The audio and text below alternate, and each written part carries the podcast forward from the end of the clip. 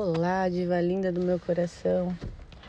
Vamos ler hoje capítulo 5 de São Marcos, lembrando que a recomendação para iniciar a leitura dos evangelhos, para conhecer a lei, aquela lei que é própria para os seres humanos, aquela lei que, uma vez obedecida, você começa a discernir o que é os nossos desejos, o que são as paixões que envolvem a busca do prazer e fugir loucamente da dor, e o que é a lei que nos liberta para poder amar. O amor ele implica sofrimento. A pessoa que diz que não quer sofrer é a pessoa que diz que não quer amar. Uh, e o sofrimento de muitas mulheres é justamente esse aspecto, nessa clave. Uh, o sofrimento começa a vir por estar é, predisposta a amar, por querer, por escolher um rapaz e se apaixonar por ele, querer estar com ele. É, então logo se deseja isso, que é um desejo humano, né? Porque os animais eles são cerebrais e não espirituais. Então tudo é questão fisiológica, química, né? No animal ele se une a uma fêmea para a reprodução, é tudo cerebral, né? E em nós não, a gente tem essa parte, mas a gente tem a inteligência que faz a gente conhecer as coisas e querer conhecer coisas misteriosas e querer algo além do prazer e da fuga da dor. Então, é, não pode ser a lei animal que vai nos conduzir para o amor. Não tem como, porque é, é semelhante você estar com dor de cabeça e querer tomar um remédio pro muscular e achar que vai passar, né? É, enfim, a gente busca, você tá com frio, a gente não vai pôr um top, a gente vai pôr um casaco, né? É, se a gente está com problemas no coração, a gente vai procurar um cardiologista, a gente não vai procurar um açougueiro, né? Então, é assim que funciona. e parece que quando fala das coisas humanas, quando as coisas humanas começam a tocar em você, é, ainda lá na segunda infância, que você percebe elas, é, a dor necessariamente vem junto. Porque não é um material acessível. É, é real, mas é imaterial. E, de, e exige esforço da nossa pessoa. E não tem esforço que o outro faça que alimente a nossa necessidade humana de amar. O outro pode bajular a gente fazer tudo. E parece que até piora, né? A gente perde admiração, a gente perde a graça, quando o outro bajula demais, né? Enfim. Todo sofrimento vem de, desse aspecto da pessoa tocar nas coisas humanas e perceber que há um sofrimento ali e fugir dele. E essa pessoa declara todo dia que quer amar, mas ela foge de todas as oportunidades de amar que tá que sobrevém ao longo de todo o dia dela, né? Então, a leitura de São Marcos ela é muito boa porque ela é muito didática, muito histórica, muito pontual, muito clara, bem assim literária, é, para o entendimento dos outros evangelhos. Vamos ler então São Marcos capítulo 5.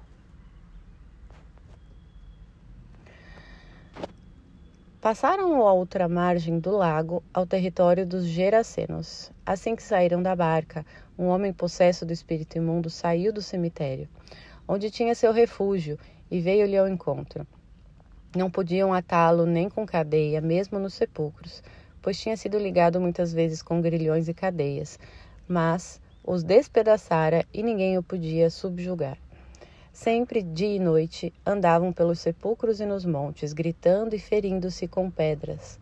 Vendo Jesus de longe, correu e prostrou-se diante dele, gritando em alta voz: Que queres de mim, Jesus, filho do Deus Altíssimo? Conjuro-te por Deus que não me atormentes. É que Jesus lhe dizia: Espírito imundo, sai deste homem. Perguntou-lhe Jesus: Qual é o teu nome? Respondeu-lhe: Legião é o meu nome, porque somos muitos. E pediam-lhe com instância que não os lançasse fora daquela região. Ora, uma grande manada de porcos andava pastando ali junto do monte, e os espíritos suplicavam-lhe: Manda-nos para os porcos, para entrarmos neles. Jesus lhos permitiu. Então os espíritos imundos, tendo saído, entraram nos porcos, e a manada, de uns dois mil, precipitou-se no mar, afogando-se. Fugiram os pastores e narraram o fato na cidade e pelos arredores. Então saíram a ver o que tinha acontecido. Bom, então comentar nessa essa passagem era um, um, uma pessoa possessa, né? que era bem comum até a vinda de Cristo. Depois da vinda de Cristo não é, se fala muito de espíritos imundos, mas até então ali na vinda de Cristo e na vida dele é, foi é, demonstrado, explicitado para nós é, o quanto tem essa influência né, dos, dos espíritos imundos também, o quanto isso é possível, o quanto isso acontece, né, e que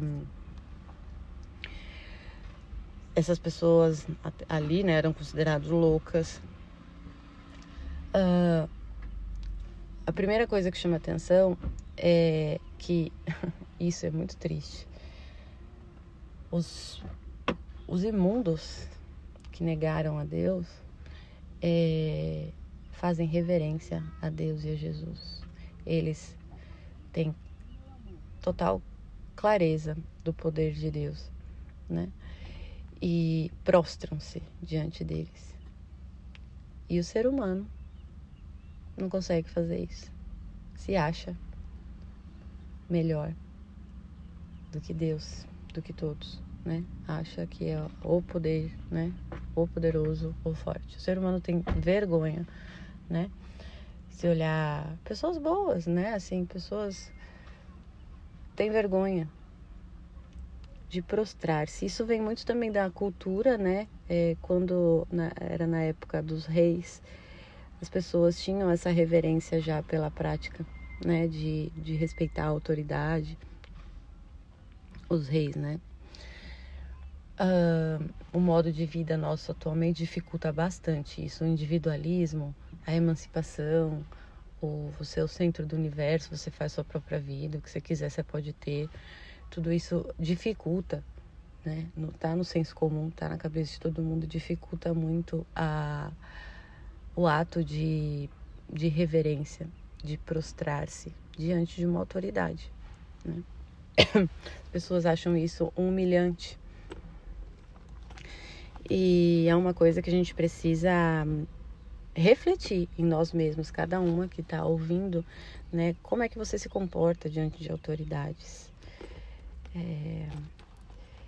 E também um, uma reflexão de quem é autoridade na sua vida, né? Quem você julga, não pode ser não declaradamente, mas as escondidas no seu coração. Quem que você estabeleceu como autoridades para sua vida? Tem muita gente que coloca como autoridade um youtuber, né? Um, um, um influencer do Instagram, um amigo, é, colega, alguém que admira do trabalho, uma mulher poderosa, maravilhosa ali, que, nossa, quero ser como ela, né? Ah, o fato é que você precisa é, admitir para você melhorar. Você tem autoridades em que você escolheu admirar, seguir, imitar, mesmo que você não declare isso para si mesma, disfarçando com raciocínios é, para você não, não reconhecer isso, fingir que isso não está acontecendo e que você é a sua própria autoridade. Não tem como, porque nós, na condição de criaturas, precisamos de um Criador que é nossa autoridade, aquele que nos criou. Só o fato da gente lembrar, putz, da onde eu vim, quem é que me fez eu surgir do nada, né? Não, e ter um sentido de pertença, de busca da sua origem, de quem eu sou né? De qual é o meu lugar? Todo mundo faz esse tipo de pergunta. E mesmo que não pergunte, busca isso nos seus atos diários, né? O seu lugar, quem se é, né? Tudo isso é uma demonstração muito clara uh, de que nós necessitamos de ter autoridade.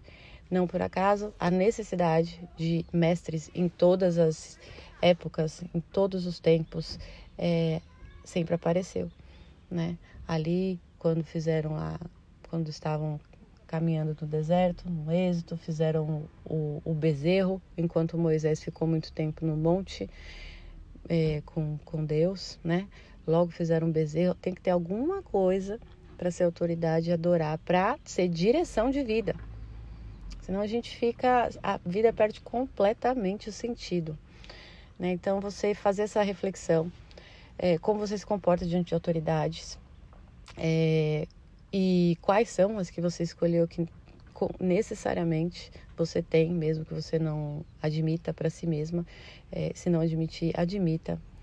E para que você possa fazer uma escolha, porque o ponto de partida é, é aonde você vai chegar. Se o seu ponto de partida é uma influencer poderosa no Instagram que parece maravilhosa, nossa, porque isso e aquilo, né? Você vai chegar aonde?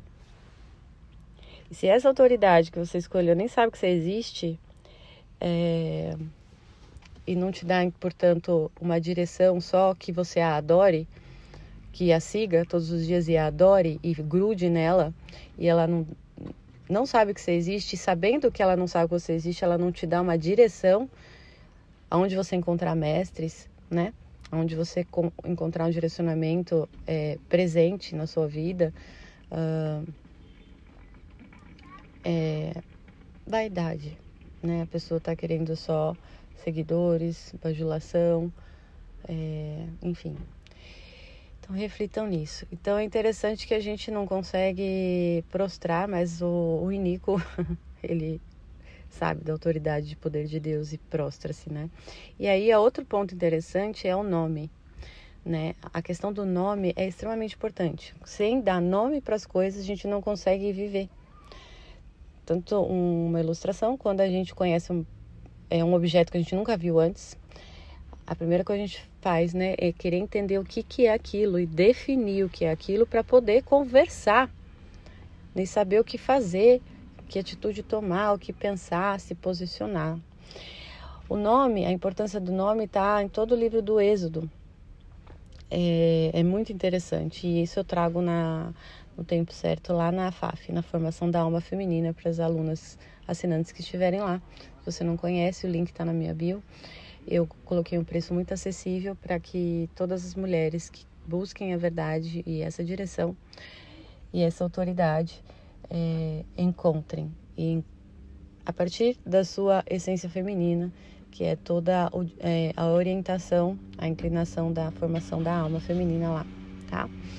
Uh, então, eles não têm nome, né? Você perde o nome, é, você vira uma massa, que é justamente a replicação do que está acontecendo no nosso mundo. Agora, eu não tenho nome, eu não tenho gênero, eu não tenho nada, eu sou o que eu quiser. Hoje eu posso ser um cachorro, amanhã eu posso ser uma é, homossexual, depois de amanhã eu posso ser um robô e amanhã eu posso ser uma planta e assim é, as pessoas têm vivido brincando de animaizinhos, né? Tentando fazer aquilo que Nietzsche postulou, né, de matar a consciência, porque é a consciência que atrapalha o ser humano a, a viver as paixões dele, o que ele quer e não sofrer, não sentir dor posterior, né? E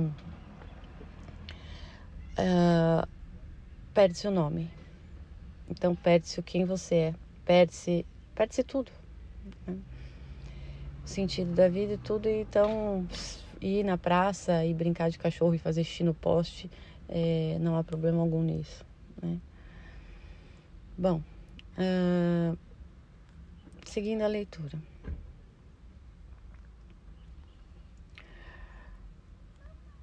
Assim que isso aconteceu, né, os pastores fugiram e narraram o fato. E aí, olha que interessante. O que, que eles estavam olhando? a perda material deles. Perderam dois mil porcos. Prejuízo. É isso que eles olharam. Eles não olharam a cura do o milagre que Jesus fez, o poder dele, né, sobre os espíritos imundos, a libertação daquela alma que estava sofrendo muito. Não, eles olharam os bens. E vamos ver a leitura aqui.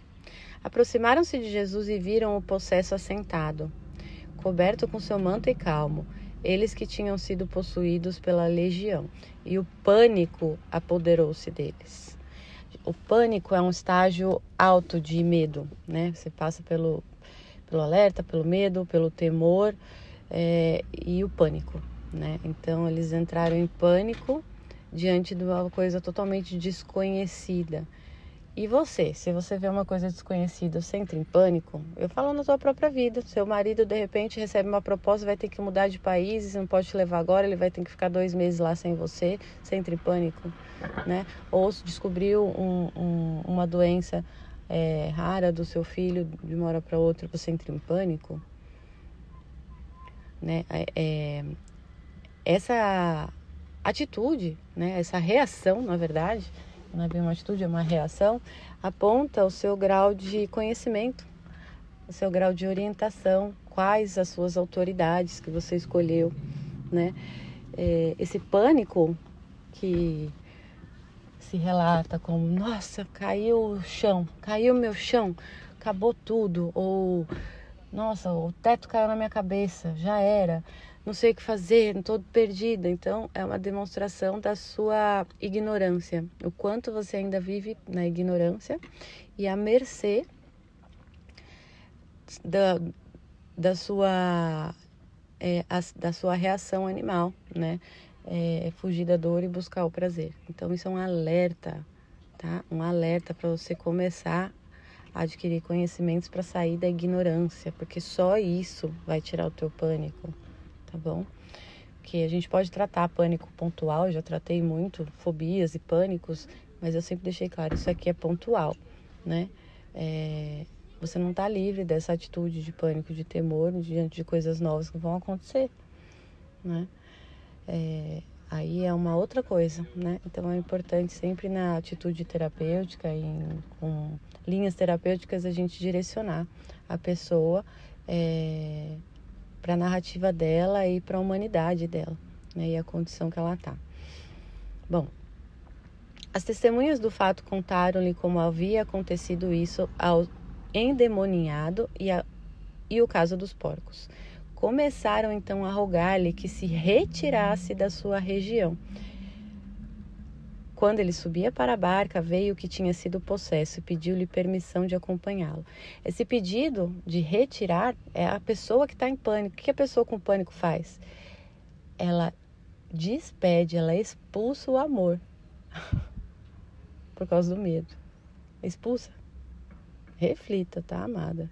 Que isso eu vejo muitas namoradinhas né, com medo de ser traída, abandonada, do, só porque o fulano está trabalhando, não ligou dois dias. E, né? É, né? O que, que você faz? Entra em pânico e expulsa o amor? Bom, Jesus não admitiu, né? Ele pediu para seguir Jesus e Jesus não admitiu, mas disse-lhe: Vai para sua casa, para junto dos teus, e anuncia-lhe tudo o que o Senhor fez por ti e como se compadeceu de ti. Foi-se ele e começou a publicar na Decápole tudo o que Jesus lhe havia feito, e todos se admiravam.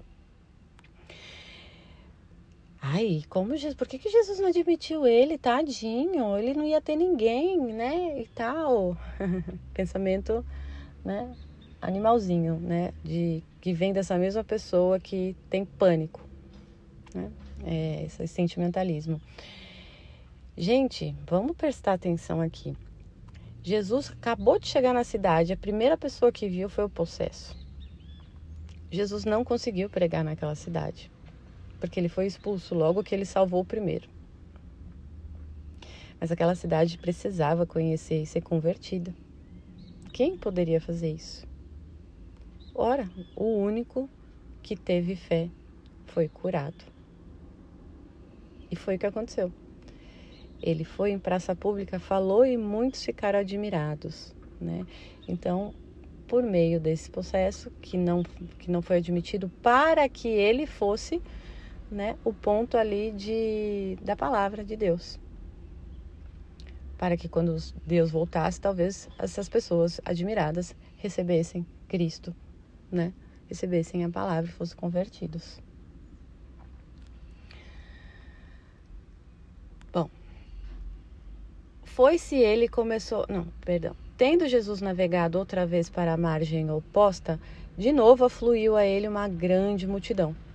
Ele se achava à beira do mar quando um dos chefes da sinagoga, chamado Jairo, se apresentou e, à sua vista, lançou-se-lhes lançou aos pés, rogando-lhe com insistência: Minha filhinha está nas últimas. Vem, impõe-lhe as mãos para que se salve viva. Jesus foi com ele, grande multidão o seguia, comprimindo-o. Ora, havia ali uma mulher que já por doze anos padecia de um fluxo de sangue.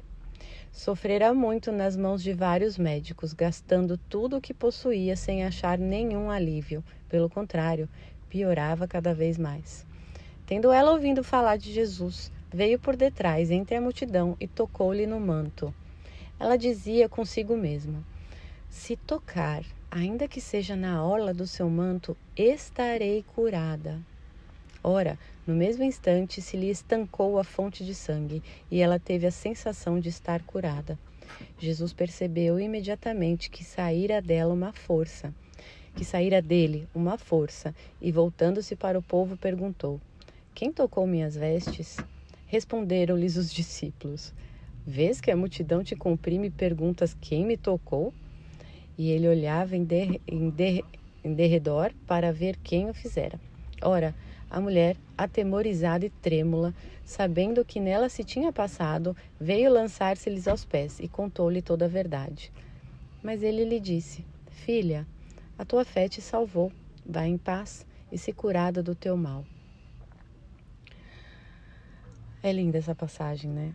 Então, a primeira coisa que a gente aprende com a mulher do fluxo de sangue é, primeiro que a medicina não é essa coisa que a gente coloca. A medicina continua é, um processo muito novo, muitas coisas não sabe, não sabe ainda, não sabe o que fazer, né? Mas é, é, é raro a gente ver a humildade de um médico que fala, olha, isso é, não temos resposta ainda a gente sugere isso, isso aqui, é até aqui que a gente pode oferecer, mas tem muitas coisas que a gente não sabe, né? Ao dar um diagnóstico, eles fecham, né? Ah, e o, o a, a, a, a, a psicopatologia, né? A suma psicopatológica é enorme e só aumenta, né? Com mais rótulos e rótulos e especificações de tipos de doença mental, né? É, psicomotor e tudo mais. E o que piora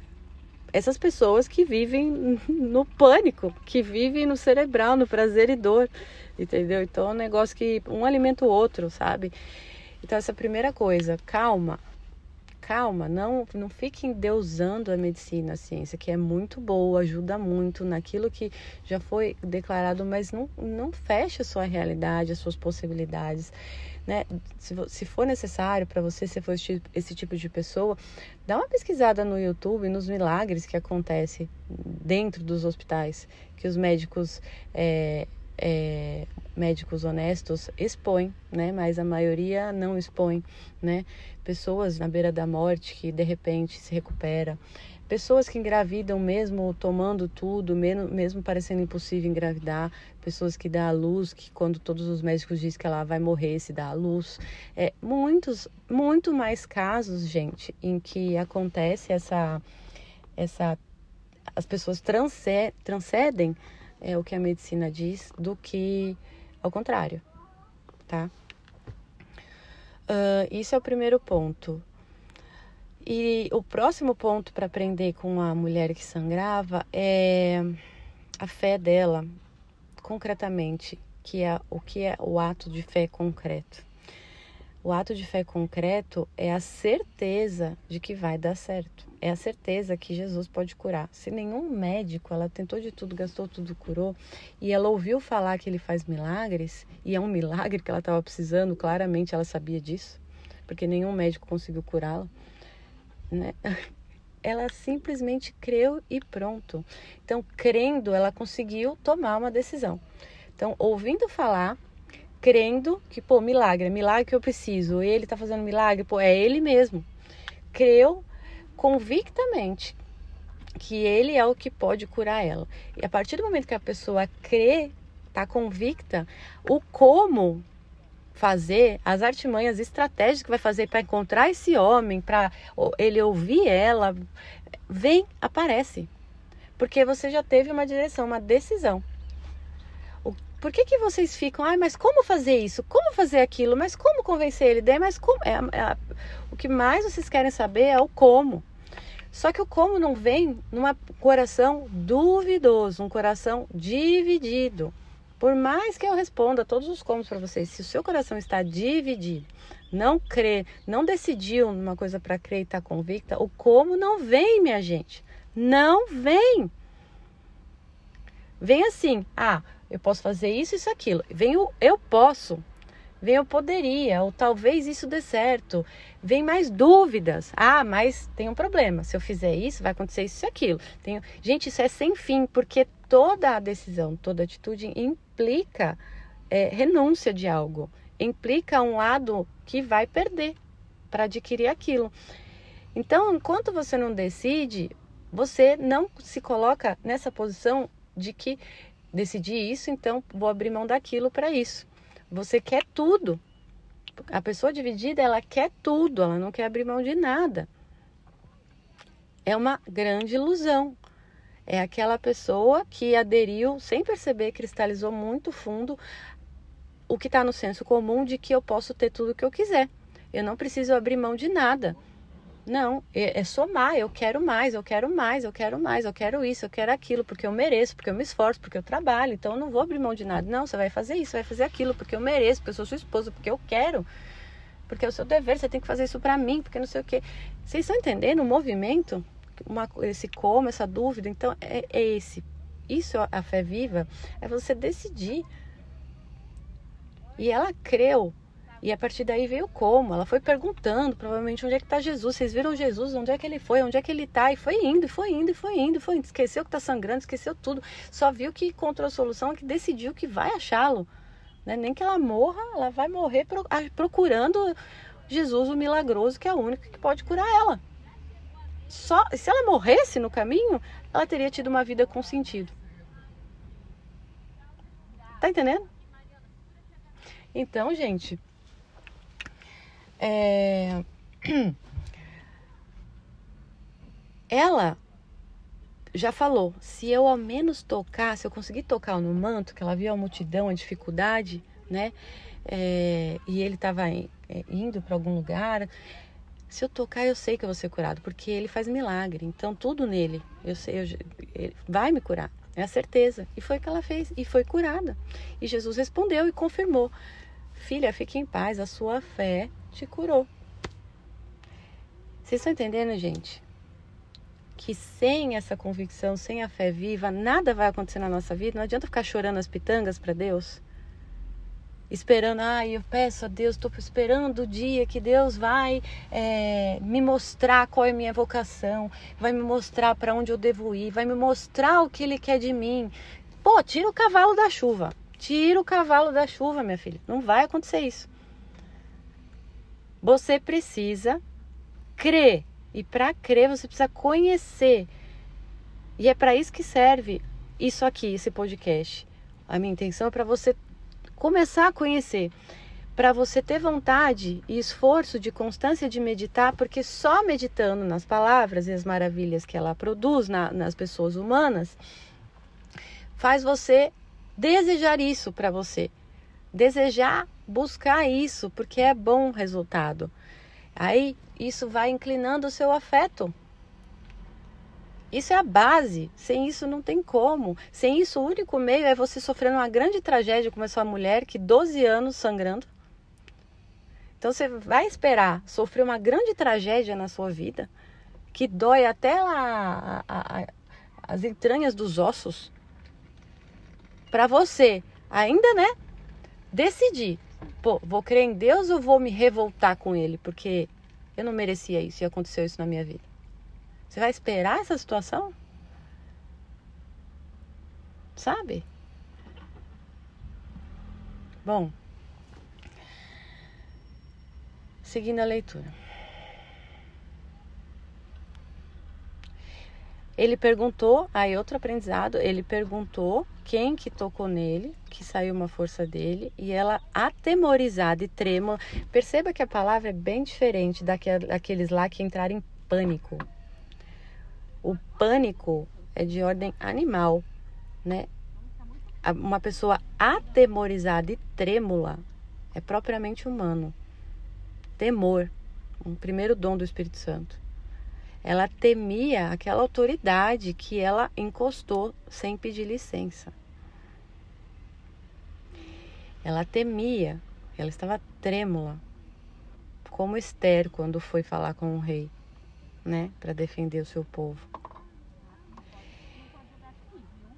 E ela estava mais atemorizada com a autoridade de, porque ela sabia o que tinha se passado nela. Então, se ele falou que é um poder nele e ela sabia que ela foi curada, ela sabia que era dela que ele estava falando. Então ela se lançou aos pés dele, prostrou-se e contou toda a verdade. Esse é o nosso dever. De tudo que a gente faz, prostrar-se diante do sacrário, prostrar-se e contar a Deus toda a verdade do seu coração. Não porque ele já não saiba, mas porque você pode ser curado você pode ser redimida se você confessar. Essa é a nossa participação, né?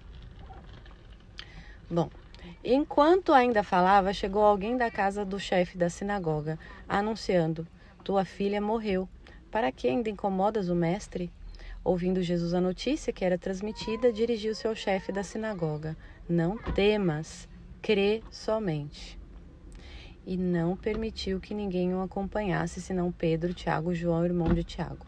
Ao chegar à casa do chefe da sinagoga, viu o alvoroço e os que estavam chorando e fazendo grandes lamentações. Ele entrou e disse-lhes: Por que todo esse barulho e esse choro? A menina não morreu, ela está dormindo. Mas riam-se dele. Contudo, tendo mandado sair todos, tomou o pai e a mãe da menina e os que levavam consigo, e entrou onde a menina estava deitada. Segurou a mão da menina e disse-lhe: Talita cume, que quer dizer: Menina, ordeno-te, levanta-te. E imediatamente a menina se levantou e se pôs a caminhar, pois contava doze anos. Eles ficaram assombrados. Ordenou-lhes severamente que ninguém o soubesse e mandou que lhe dessem de comer. Então, gente, por que que Jesus fez isso? por causa da fé do pai da menina, desse chefe da sinagoga. Ele tinha certeza que Jesus era o que poderia curar a sua filha. Então Jesus já chegou falando: a menina está dormindo, ela já está curada por causa da fé do pai. Né? Então era só Jesus aparecer lá e impor as mãos e ordenar, né? E nem precisaria disso. Ele, assim como ele fez com outro, aquele centurião em que é, a filha foi curada sem a presença de Jesus, porque a fé, a fé que ele elogiou muito, acho que era um centurião que ele elogiou demais a fé dele, que ele não encontrou em nenhum lugar, uma fé como a daquele homem, Jesus disse, que a, ele não precisou se deslocar. O testemunho ali foi justamente a fé desse, desse centurião. No caso aqui, o testemunho era é, os apóstolos principais, né, Pedro, Tiago e João, presenciarem esse milagre para fortalecer a fé deles, né? E as pessoas saberem do poder de Deus, né? Quando ele saísse, como estava sendo um escândalo, a filha, já todo mundo sabia que a filha morreu, já estava todo mundo cantando lá e tudo mais, né? Isso tudo seria é, testemunho do poder de Deus. Então veja que todas as atitudes de Cristo não é olhando para a pessoa, ah, você, você é um pai tão legal, né? Então eu vou lá com você e fazer esse milagre, né? Fazer esse show para você ficar feliz, né? Ah, você não precisa.